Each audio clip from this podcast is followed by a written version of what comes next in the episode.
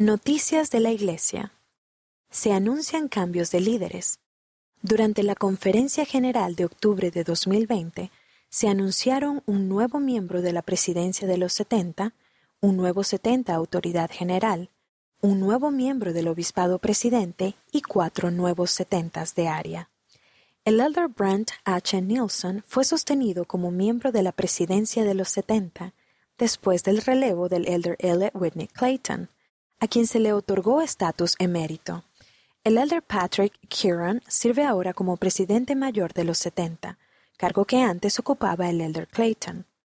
El elder Tim M. Davis fue sostenido como 70 autoridad general, tras su relevo como primer consejero del obispado presidente. El obispo W. Christopher Waddell fue sostenido para sustituir al elder Davis como primer consejero del obispado presidente, y el obispo L. Todd Budge que fue relevado como 70 autoridad general, fue sostenido como segundo consejero, el puesto que anteriormente ocupaba el obispo Waddell. El elder Enrique Falabella y el elder Richard J. Mains también fueron relevados como 70 autoridades generales y se les otorgó estatus emérito. Las biografías de determinados líderes se encuentran a partir de esta página. También se anunció el relevo de 47 setentas de área y los llamamientos de cuatro setentas de área. Véase la página 30.